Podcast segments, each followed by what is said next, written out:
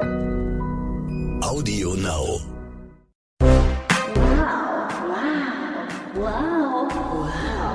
Wow, der Modepodcast von Gala und Stern.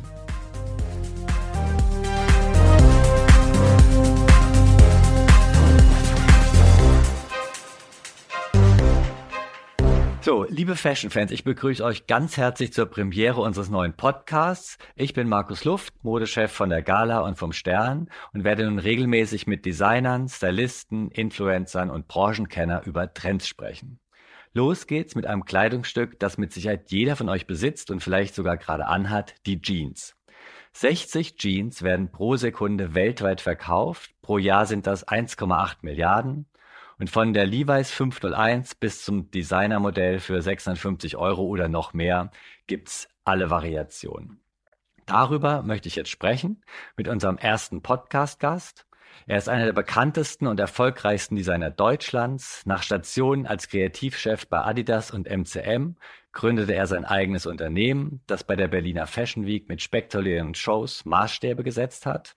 Und nebenbei verantwortet er als Kreativdirektor das Design der Schweizer Sportswear-Marke Jetset. Hallo und herzlich willkommen, Michael Michalski. Hallo Markus, wie geht es dir? Mir geht es gut. Leider bist du ja nicht hier in Hamburg. Corona-bedingt sitzt du in Berlin. Aber wir sehen uns und ich freue mich auch sehr, dass du da bist. Ich freue mich auch, eure. Endlich mal ein bisschen was Normales wieder. Ja, so ein bisschen wie ein normaler Termin. Ja. Fast wie bei einer Fashion Show. Fast. Und damit wir dich so ein bisschen besser kennenlernen, haben wir uns so einen kleinen ähm, Steckbrief überlegt. Die Fashion Session.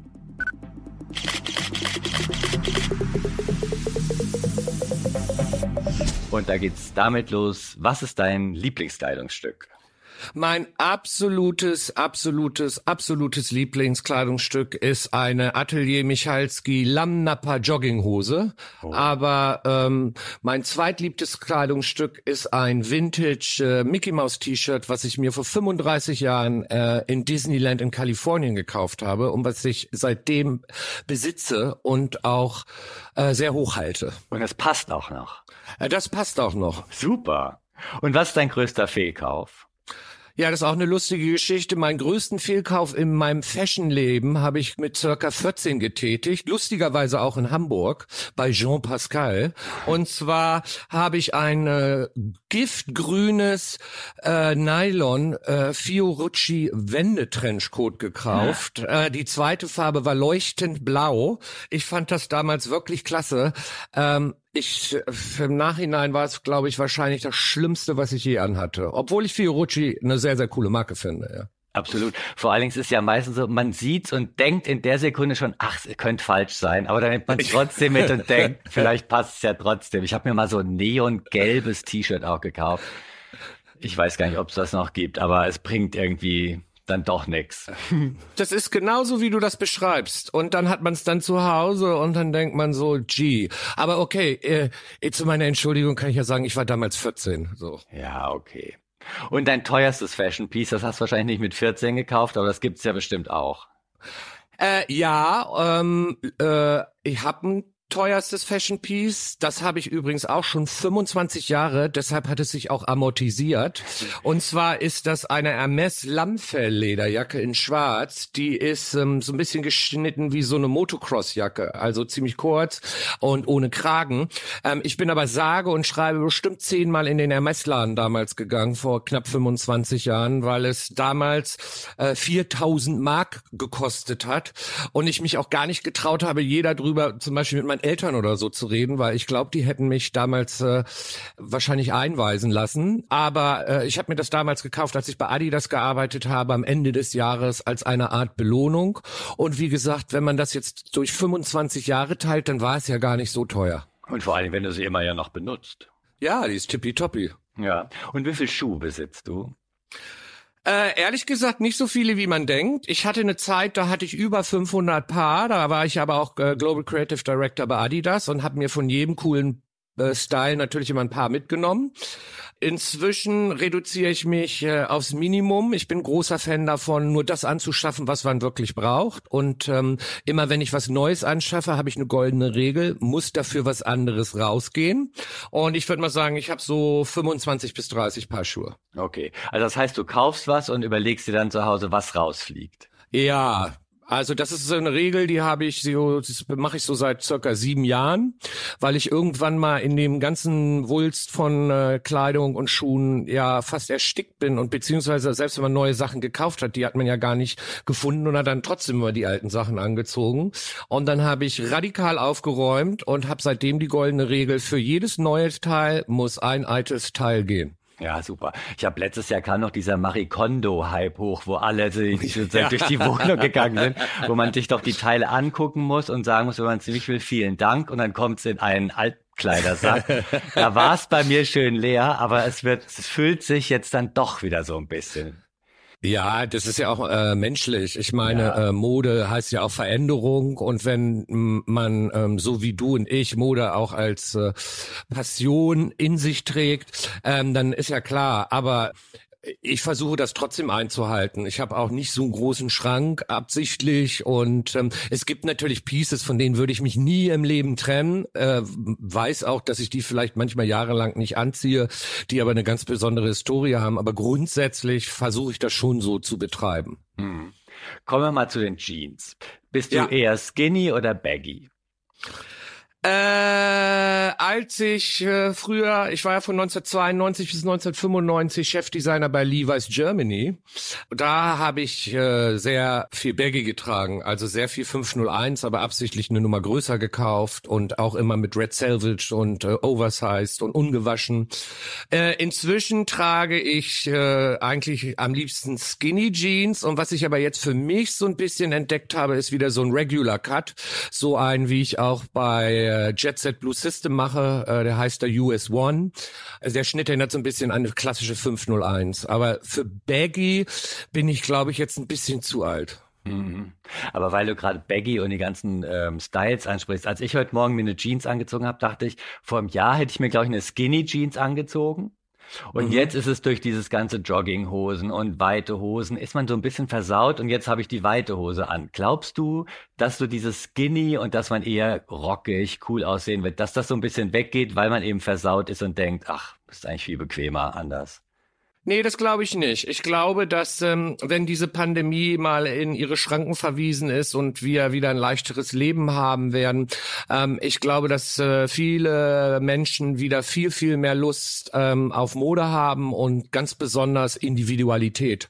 Denn ähm, ähm, ich glaube, dass äh, viele Leute ähm, auch das Leben wieder feiern wollen und ähm, viel, viel mehr Spaß am Leben haben wollen und sich eben durch Mode auch ähm, ja darstellen wollen. Und ich glaube, da gibt's bestimmt dann Leute, die sagen, ja, äh, ab heute bin ich ein Rockstar und die ziehen eine ganz enge Hose an. Und dann gibt's bestimmt andere, die sagen, äh, ab heute bin ich ein Hip-Hopper und trage äh, eine Hose fünf Nummern zu groß. Also ich glaube, das wird es alles geben. Es kommt ja auch dran, drauf an, wie man es trägt. Ja. Jeans ist ja nicht gleich Jeans. Nee. Was macht denn die Jeans aus für dich? Also, ich bin ja ein ganz großer Fan äh, von Nachhaltigkeit. Ähm, also ich würde mir niemals eine Jeans für 9,99 Euro kaufen. Gibt's ja. Da weiß man ja schon, dass das äh, ja nicht so gut äh, äh, wahrscheinlich für unsere Umwelt ist ähm, und dass das vielleicht nicht unter so tollen Bedingungen gemacht ist. Ich bin ja ein großer Fan davon, äh, wenig zu kaufen, aber in großer Qualität. Und ähm, bei Jeans kaufe ich äh, meistens schwarz oder wenn es blau ist, ungewaschen. Also ähm, weil ich äh, das toll finde, je länger man die hat, desto besser werden die. Äh, die, die formen sich ja, da passen sich auch dein Bein an. Und ähm, ich achte natürlich da aufs Gewicht von der Jeans. Äh, äh, also am tollsten ist natürlich 14 Ounce. Das ist für viele Leute viel zu brettig. Ich finde das toll. Ähm, eigentlich sollte man versuchen, keine Stretch Jeans zu kaufen, weil ähm, das natürlich auch sehr, sehr umweltschädlich ist. Wobei es gibt inzwischen auch äh, neue äh, Fibern oder Fibers, die also das äh, die Funktion von Elastan übernehmen, aber in den meisten Jeans ist noch Elastan drin. Ähm, ich finde das toll, wenn die aus Bio-Cotton ist. Ich finde sogar toll, es gibt so das eine oder andere Zertifikat. Es gibt ja so einen Trend zu Low-Water-Jeans. Man darf ja nicht vergessen, dass für eine Jeans circa 8000 Liter Wasser gebraucht werden, um die zu produzieren. Ja. Allein schon die Baumwolle anzubauen und dann diese Looks, also das hinzubekommen, dass die eben aussieht, als wenn die 30 Jahre alt ist. Da, da wird halt gewaschen ohne Ende. Und ähm, Alleine deshalb kaufe ich mir schon gerne unwashed, also richtig äh, indigo-blau. Ist ein bisschen doof am Anfang, weil die Beine oft blau sind. Wenn man dann duscht und dann, dann sich mit einem weißen Handtuch abtrocknet, hat man blaue Beine. Aber man spart sich da eben schon mal äh, diese Tausenden von Liter Wasser, die es eben bedarf, um da so einen Used-Look oder so hinzubekommen. Mhm. Na, ich meine, früher, wir hatten Domestos-Jeans. Also wenn man sieht, von wo wir kommen, wo es jetzt Die gibt's hingeht. aber wieder. Ich habe gesehen, bei Celine haben die die. Ja, genau. Aber ich glaube, dass das wahrscheinlich dann nicht so deinen ethischen Vorstellungen entsprechen, wie eine Jeans hergestellt werden soll. Nein, also ich finde, ich Hattest bin du ja früher als, Domestos-Jeans?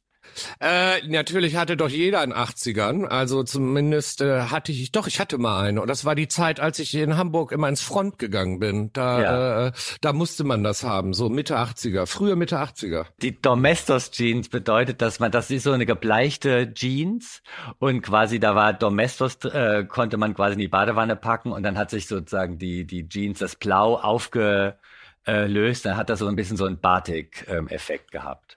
Also eigentlich kommt das ja aus einer Underground-Jugendkultur und zwar haben das ja äh, die Punks als erstes Genau. gemacht. Ja. Und ähm, äh, wie Markus schon beschrieben hat, richtig cool hat man das gemacht, wenn man die eingedreht hat und dann eben in die Badewanne äh, oder in so ein Waschbecken gelegt hat, was komplett mit Domestos voll war. Das hat irre eklig gestunken. Oh, furchtbar. ähm, und ähm, man, das sah so ein bisschen aus wie blau-weißes Camouflage. Ja, genau. So viel zum Thema ältere Herren erklären der Jugend die Jeans-Trends. Aber das gibt's jetzt auch wieder. Ähm, also wie gesagt, auf dem Laufsteg, so bei Celine und bei anderen Marken gibt's plötzlich wieder die Domestos-Jeans.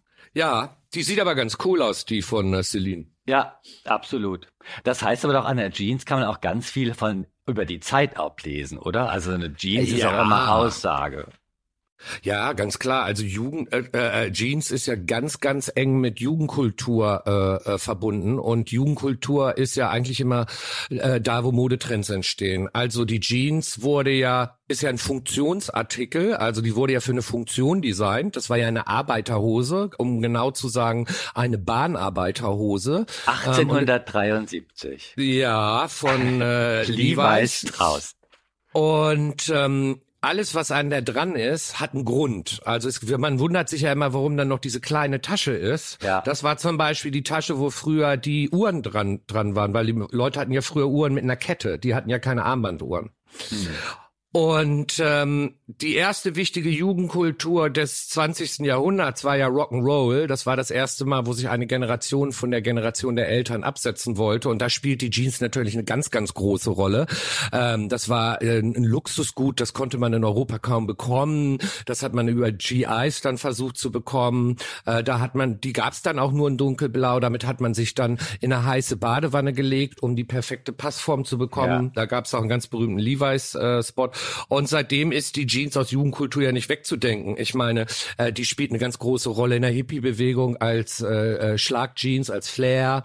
Äh, die, äh, die ist äh, äh, als Baggy Jeans ganz wichtig in der Skateboard Culture oder eben auch in der Hip Hop Culture und äh, das ist eben auch ein Produkt, das nie sterben wird. Also genauso wie eben auch Sneakers. Da dachte man vor 30 Jahren auch, ja, ja, sind ja eigentlich nur Turnschuhe und der Trend geht mal irgendwann weg.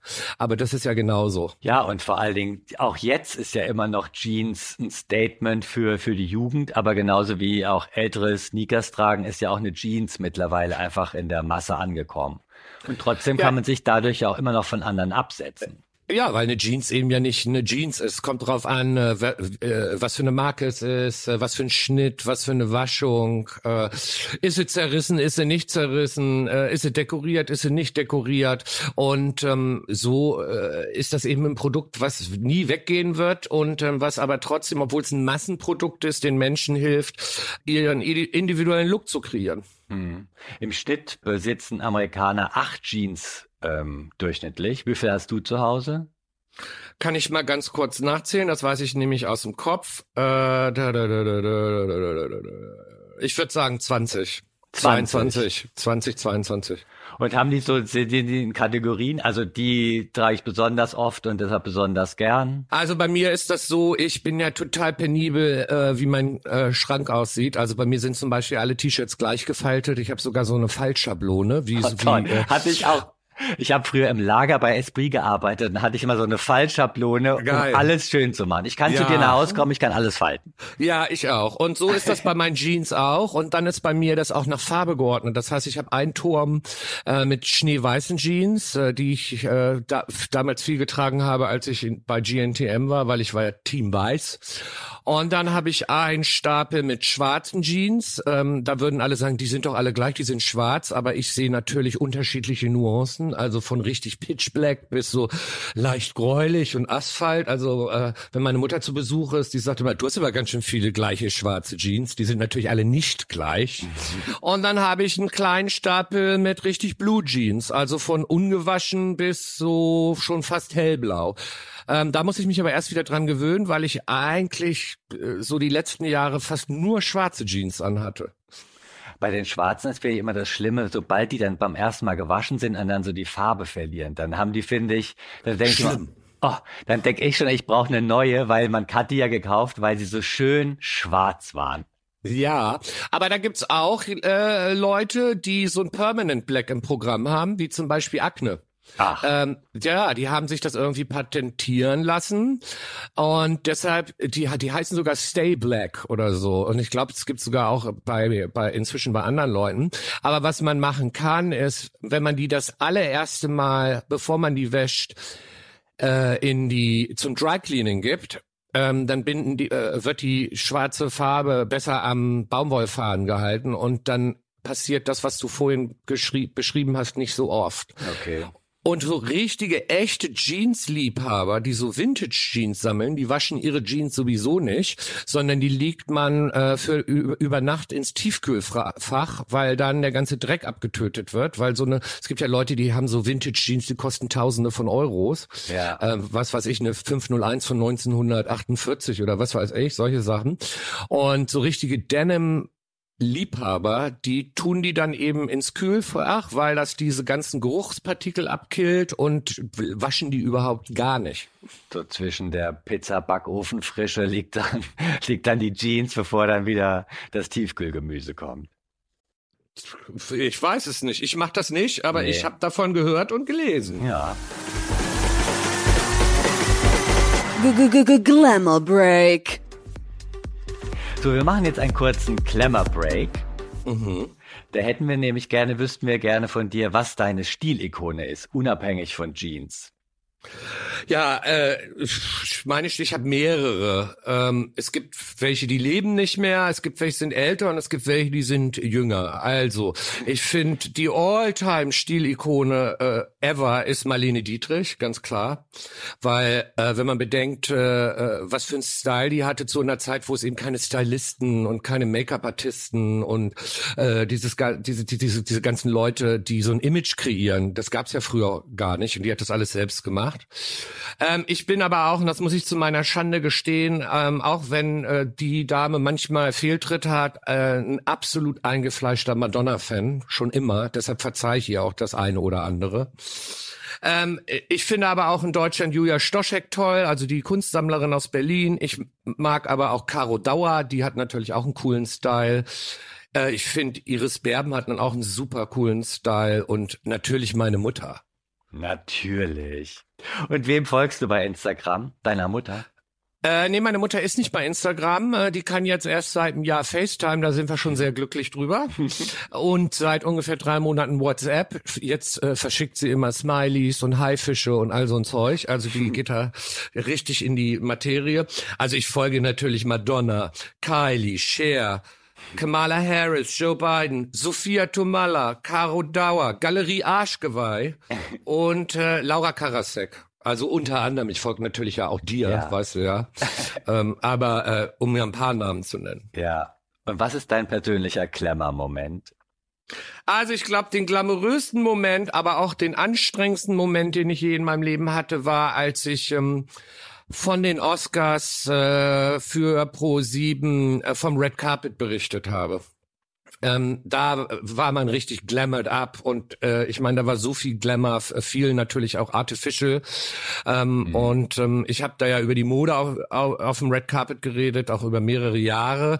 Ähm, das war schon so, ja, hyper Glamour, aber natürlich auch sehr anstrengend und wenn man dann danach zu diesen ganzen Oscar-Partys gegangen ist, ähm, hat man also Glamour pur erlebt. Ich muss aber ganz ehrlich sagen, ähm, das ist toll, das gesehen zu haben, aber immer würde ich das auch nicht machen wollen. Hm, warum? Weil es irre anstrengend ist. Also die Leute, die da ja hingehen, die ziehen sich ja für jede Party dann um. Das heißt, die gehen dazwischen immer ins Hotel und lassen sich wieder von ihren Hairstylisten, Make-up-Artisten und ihren Stylisten neu anziehen. Und ähm, die sehen auch alle Bombe aus und diese Partys sind auch echt over the top, aber die sind ähm, so glamorous, dass sie eigentlich fast schon wieder boring sind. Es gibt ja so, so, so, eine, so eine kleine Grenze, finde ich. So, mhm. äh, wo, wo was glamorous ist und wo es dann anstrengend wird. Wo ja? es nicht mehr cool ist. Ja, wo man dann denkt so, boah, Hilfe, hoffentlich ist das bald vorbei, meine Füße tun weh in meinen Lackschuhen, ich möchte nach Hause. Ja. Und was ist dein Glamour-Tipp für den Alltag von uns allen? Ein frisch bezogenes Bett in komplett oh. weicher, weißer Bettwäsche Ach, mit herrlich. mindestens sechs Kissen. Das ist das der größte Glamour, den man sich gönnen kann. Oh. Also das ist so schön, wenn man dann abends nach Hause kommt und sich in dieses frisch gemachte Bett legt. Und ich habe mir lange überlegt, was ich sage, denn äh, viele verbinden mit Glamour halt was weiß ich, eine teure Uhr oder eine protzige Karre oder äh, First-Class-Flüge oder Kaviar pur. Ähm, das tue ich zum Beispiel nicht. Also für mich ist das das Highlight der Woche, montags und freitags. Äh, und äh, äh, wenn ich könnte, würde ich sogar meine Bettwäsche jeden Tag wechseln. Aber das ist natürlich auch nicht sehr nachhaltig. Das stimmt, aber dein frisch bezogenes Bett stimmt. Sehr gut nachvollziehbar. Ach, schön. Ah, voll toll, ja. Du, jetzt ich liebe auch Bettwäsche. Also ich nehme aber auch immer nur weiße Bettwäsche, weil ich in Farbe träume. Oh. Und jetzt kommen wir wieder zu den Jeans. Und da ist vor allen Dingen, ähm, interessiert mich, dass äh, du als Designer hast natürlich in den Kollektionen immer auch Jeans gehabt. Was ist da die ganz große Herausforderung? Also die ganz große Herausforderung ist natürlich die Passform, weil jeder Mensch natürlich ein, eine andere Körperform hat und ähm, äh, eine wenn man an einer Kollektion arbeitet, dann äh, erstellt man ja eine Mustergröße. Und äh, diese Mustergröße, das ist äh, bei Frauen eine 28 und bei Männern eine 32. Also es wird ja immer in Inch gemessen, weil es ein amerikanisches Produkt ist. Und ähm, die Passform so gut hinzubekommen, dass die dann, wenn es um diese ganzen äh, Größensprünge geht, dass man trotzdem immer noch weiter diesen Look hat, das ist schon richtig Tüftelei. Also ich weiß, als ich bei Levi's gearbeitet habe, da hat das oft zwei Jahre gedauert, bis man eine neue Passform in den Markt eingeführt hat, weil man da oft mal einen halben Millimeter hier abschneiden muss oder dann muss man Tragetests machen. Ähm, und äh, das sieht so irre einfach aus. Das ist aber ziemlich, ziemlich kompliziert, weil sich das natürlich auch dann noch immer verändert, je nachdem, äh, was für ein Stoff es ist, was für ein Denim es ist, wie schwer ist der Denim? Oder ist es eine Jeans, die vielleicht in einem Kordstoff ist? Oder ist in dem Denim eben Elastan drin? Oder äh, also das ist nicht so einfach, wie die Leute sich das vorstellen. Hm.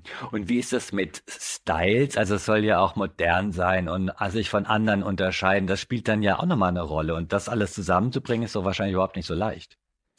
Nun gut, äh, man weiß ja, es gibt ja viele Jeans-Anbieter und man weiß ja, äh, wenn man sich dafür interessiert, für was dieser jeweilige Anbieter steht. Steht er vielleicht dafür, dass er krass aus dem Workwear-Bereich kommt ähm, und äh, fährt da diese Workwear-Utility-Schiene, wie zum Beispiel Carhartt und G-Star zum Beispiel? Oder ist es eher so ein Brand, der äh, authentic ist, wie eben Levi's oder vielleicht auch noch Wrangler und Lee?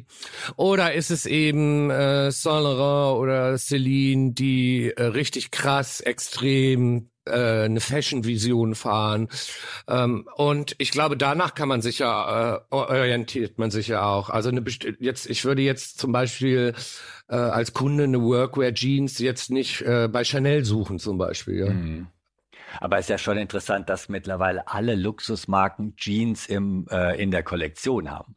Also Ja. es ging mal los mit Calvin Klein und Mit Brooke Shields als Model, Nothing Comes Between My Calvins and Me. Genau, damit ging alles los. Dann dachte man schon, krass, was ein Preis.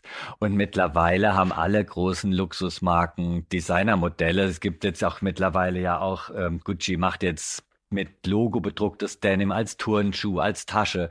Also es hat sich doch komplett durchgesetzt. Auch Ja, in es dem wird, auch, Bereich. es wird auch nie wieder weggehen. Also, und, ich, und das ist genau das gleiche wie mit Sneakers. Also das sind Produkte, die für eine Funktion designt wurden und die von Jugendkulturen als Anti-Mode-Statement adaptiert wurden und die das dann über Generationen eben äh, einen festen Platz in einer, äh, in einer äh, Basic äh, Modegeschichte gefunden haben. Ja, und ich denke, äh, das wird auch immer so bleiben und deshalb wird es die halt immer in unterschiedlichen Variationen geben. Es gibt gibt's natürlich generelle Trends. Geht es mehr zu Natural Denim? Sind, äh, ist es vielleicht mal wieder überfärbt? Ist es vielleicht mal wieder kaputter, zerrissener?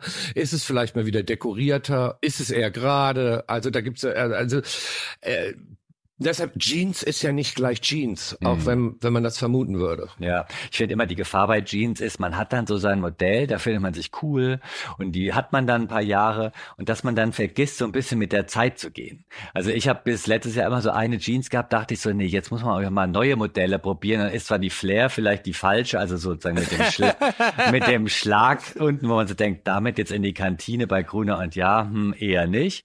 Aber trotzdem muss man sich ja trotzdem auch, wenn man modisch dabei ist, dann schon immer so ein bisschen mit der Zeit gehen, weil eben Jeans nicht gleich eine Jeans ist. Ja, aber grundsätzlich ähm, kann man daran ja auch sehen, wer äh, stylisch ist oder wer äh, ja irgendwie Trends mitmacht. Also du hast ja zum Beispiel das große Glück, dass du sehr, sehr viel Informationen bekommst, weil du zu Schauen eingeladen wirst, weil du darüber informiert wirst und weil dich das auch interessiert, weil Mode eben deine Leidenschaft ist. Und deshalb wägst du ja von vornherein auch schon ab, was zu dir als Person und was vor allen Dingen zu dir als Mensch und was vor allen Dingen zu dir, zu deinem persönlichen Style passt und, und suchst ja schon was Bestimmtes. Aber dann gibt's natürlich ganz viele Leute, die sich nicht so in der Tiefe informieren, denen dann erzählt wird, du musst das und das anziehen. Und ähm, dann passt das vielleicht gar nicht zu denen. Ja. ja? Genau. Wie wichtig ist denn die, das Image einer Marke für den Erfolg einer Jeans? Also ich glaube, äh, dass äh, eine gute Markenbildung und Marke heutzutage alles ist aus dem einfachen Grund, weil es so viele Produkte gibt und ähm, äh, nur sich Produkte durchsetzen, die eine Geschichte erzählen oder zu der man eine Geschichte erzählen kann. Weil wir haben ja gerade gesagt, jeder bietet Jeans an, von 9,90 Euro bis zu äh, ja bis weit über 1000 Euro.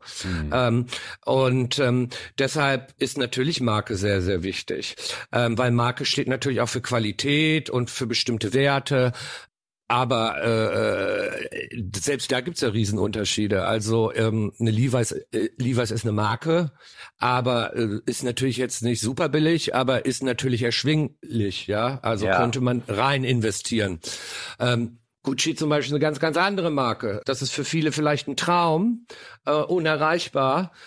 Aber ich frage mal ganz ehrlich, muss man eine Jeans von Gucci haben oder kann man die nicht von jemandem haben, der seit 148 Jahren nichts anderes macht als Jeans, wie zum Beispiel Levi's? Ja. Das ist eine persönliche Entscheidung. ja, und natürlich dann auch Jeans als Statusmodell. Also Ah. meine erste, mein erstes Ersparnis ging an eine Gucci Jeans, weil ich einfach das Image von Tom Ford damals so cool fand. Das und war, dachte, aber auch, das war aber auch sensationell. und da dachte man, ich kaufe mir eine Jeans, jetzt bin ich genauso heiß wie die Models von Tom Ford. Ich hatte auch Und eine Tom Ford so. Jeans und zwar die bestickte. Ja, ja, die war super. Ach, und da habe ich mich neulich geärgert, dass äh, ich die zum Beispiel mal, äh, manchmal ärgert man sich ja auch, wenn man Platz im Kleiderschrank macht. Ja. Nicht sofort, sondern ein paar Jahre später. Ja. Und da habe ich mich geärgert, dass ich die mal irgendwann weggegeben habe. Ja, also ich habe auch nie irgendwie die, so die richtig coolen Sachen nie behalten. Immer irgendwann weg, weil dann gab's was anderes und dann kommt die Mode wieder und denkt, man, oh Mist, das hatte ich doch auch mal im Schrank. Ja, ja. Aber wie ist das denn jetzt gerade bei Jet Set? Die steht ja auch für ein bestimmtes Image. Wie geht man bei so einer Marke denn an, an Denim ran? Nun gut, ähm, da fängt man ja nicht bei Null an. Das ist ja, ja eine Marke, die gibt's seit 1969 und in den 80er Jahren haben die dann angefangen, ein Jeans-Label zu machen und zwar Blue System. Und ähm, ich glaube, bevor man anfängt als Designer, muss man sich mit der Marke auseinandersetzen und unheimlich viel Research machen, gucken, äh, gibt es bestimmte Sachen, äh, äh, die dieses Produkt eben speziell zu einem Blue System Produkt gemacht haben. Und ähm, das mache ich ja sowieso ganz gerne. Ich habe ja eigentlich in meiner Karriere immer nur für Marken gearbeitet, die eine Historie haben und ähm, die meisten eben auch entstaubt. Ähm, oft bin ich da hingegangen und Leute haben gesagt, wie, kannst du denn da hingehen? Das wird doch bestimmt gar nichts. Äh, ähm, das war ja damals bei Adidas so und das war bei MCM ja auch so. Da haben viele Leute zu mir gesagt, ja, MCM geht's noch. Ähm, ich muss immer einen Bezug zu der Marke haben und die Marke lieben. Und Jetset fand ich schon als äh, Jugendlicher cool, weil Jetset hatte ja auch einen Flagship-Store in Hamburg hinterm Gänsemarkt. Genau. Und da bin ich immer hingepilgert und das war für mich alles damals unerschwinglich. Ähm, und ich fand die Marke aber immer cool. Und ähm, man muss halt die, die DNA rausarbeiten und dann natürlich will man ja nicht äh, eine eins zu eins Kopie von der Vergangenheit haben, sondern man will was Neues äh, machen, was zum Zeitgeist passt, aber wo die Leute auch sagen, ja klar, das sowas kann nur von Jet Set und Blue System kommen. Mhm. Und da gehören Jeans natürlich mit dazu. Ja, ganz klar. Ja. Hast du denn, bist du mal an einem Jeans-Design oder Jeans-Entwurf gescheitert, wo du gesagt hast, oh, ich wollte das und das, aber es hat einfach nicht geklappt. Also wenn man Produkte entwickelt äh, und eine Idee hat und die äh, hat man erst auf Basis einer Zeichnung und dann wird da ein Prototyp von entwickelt, da ist das ganz normal, dass manche Sachen sich nicht so funktionieren, wie man sich das vorstellt. Ähm, äh, die sehen dann ganz anders aus, ähm, aber oft kann man daran arbeiten, dass die wirklich dann auch produzierbar sind und dass die auch passen. Manchmal verwirft man die, aber manchmal kriegt man durch sowas eben auch eine komplett neue Idee, weil die Idee so cool ist. Ähm, viel cooler, als man sich das vorgestellt hat, dass man diese Idee auch auf andere Sachen anwenden kann. Aber na klar, wenn man zum Beispiel ein richtig tolles Jeanskleid macht oder einen tollen Jeans Overall, also das ist, äh, äh, das ist sehr, sehr kompliziert, weil ein Jeansstoff relativ dick ist und die Nähte ja ganz bestimmte Nähte sind und und ähm, das, also da fummelt man schon ganz schön lange dran rum. Aber das ist ja dann auch für einen Designer super befriedigend, wenn dann eben der fertige Prototyp, also das Salesman-Sample da ist, das, was man auch eben zeigt. Ähm, und das genauso geworden ist oder noch viel besser, als man sich das erträumt hat. Ja, gerade weil Denim ist ja auch kein leicht zu verarbeitendes Material. Nee, Ohne das ist Waschung. ziemlich kompl ganz kompliziert. Also sollte man nicht unterschätzen. Und gerade wenn es auch um, um, die Waschung geht, also wo ja wahrscheinlich auch alles genau vorgegeben wird, so soll es sein, dann wird's cool, das ist wieder zu viel. Ja, also das ist ja sowieso so, dass ähm, also äh, um, um eine Jeans äh, herzustellen, äh, arbeitet man ja mit unterschiedlichen Zulieferern zusammen. Du hast einmal die Person oder die Marke, die den Stoff webt, ähm, und da guckst du dir dann eben die unterschiedlichen Gewichte an oder was gibt's da Neues. Dann hast du natürlich die Leute, die darauf spezialisiert sind, den Schnitt für dich zu machen und das zu nähen. Und dann hast du aber auch die Zulieferer für diese ganzen Knöpfe, Reißverschlüsse, Rivets, also diese ganz kleinen Nieten Farben, äh, für die Garnfarbe. Und dann arbeitest du natürlich auch mit den Wäschereien zusammen. Die und da, die müssen eben auch ganz äh, unterschiedliche Proben machen, ähm, um dann festzulegen, wie du das haben möchtest, weil das muss ja dann später mehrfach produzierbar sein, mhm. ja. Das ist ja wie so eine, wie so eine Rechenformel. Die schreiben das ja auch alles auf. Oder genauso, wenn du zum Beispiel eine Jeans überfärbst. Also überfärbst du eine, die erst vielleicht runtergewaschen ist oder äh, behandelst du die so, dass sie unregelmäßig aussieht. Also da kann man ewig und drei Tage drüber reden und man kann an so, an, auch, da auch ewig dran rumfummeln. Und irgendwann kommst du und sagst, so will ich und dann wird so gemacht. Und dann nee, ist die Jeans fertig. Nee, äh, ich komme, also wenn ich, ich, ich weiß am Anfang schon, so will ich's. Und dann muss das Resultat so aussehen, wie als ich gesagt habe, so will ich's. Also, das ist eher so. Verstehe. Sie hören auf dich. Super. Vielen Dank dafür. Zum Schluss hätten wir gerne noch deine Do's und Don'ts zum Thema Denim. So hot. So not. Also, Don'ts bei Männern geht eine Bootcut-Hose überhaupt nicht. Also ich meine, das war ja mal eine Zeit lang gang und gäbe. Ich hoffe und ich äh, bete, dass dieser Trend nie zurückkommt. Ähm, grauenvoll. Ähm, ich finde auch furchtbar, ähm, wenn man eine Jeans einfach zu hoch zieht. Das sieht auch nicht besonders schön aus. Wenn es eine hochgeschnittene Jeans ist, die so designt wurde, dass man sie eben high-waisted trägt, finde ich das schön. Aber es gibt ja auch Leute, die funktionieren eine ganz normale Jeans um, dass sie zur high-waisted Jeans wird. Also das sollte man auch nicht machen.